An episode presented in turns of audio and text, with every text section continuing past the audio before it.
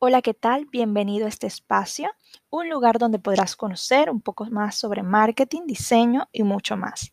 Ante nada, soy Mary, profesional de marketing, y en esta oportunidad abordaremos el tema ¿funcionan o no los medios tradicionales para promover un producto o un servicio? Pues bien, ¿qué opinas tú?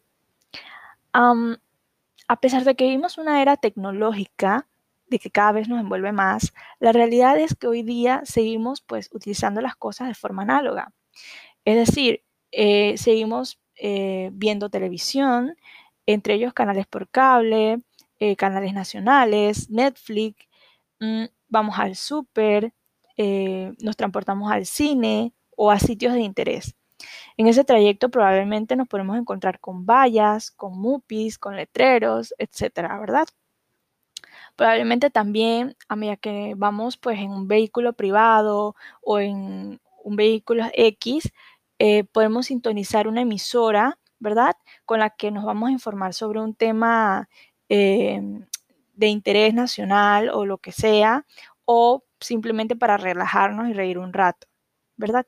A quien no le gusta participar de un evento eh, en donde se den experiencias memorables.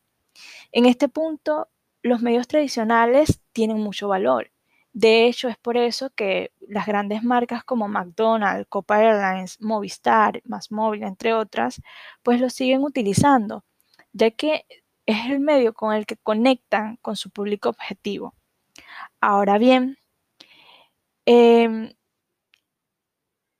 la definición del tipo de medio a utilizar va a depender del producto y del presupuesto que nosotros pues manejemos, ¿no?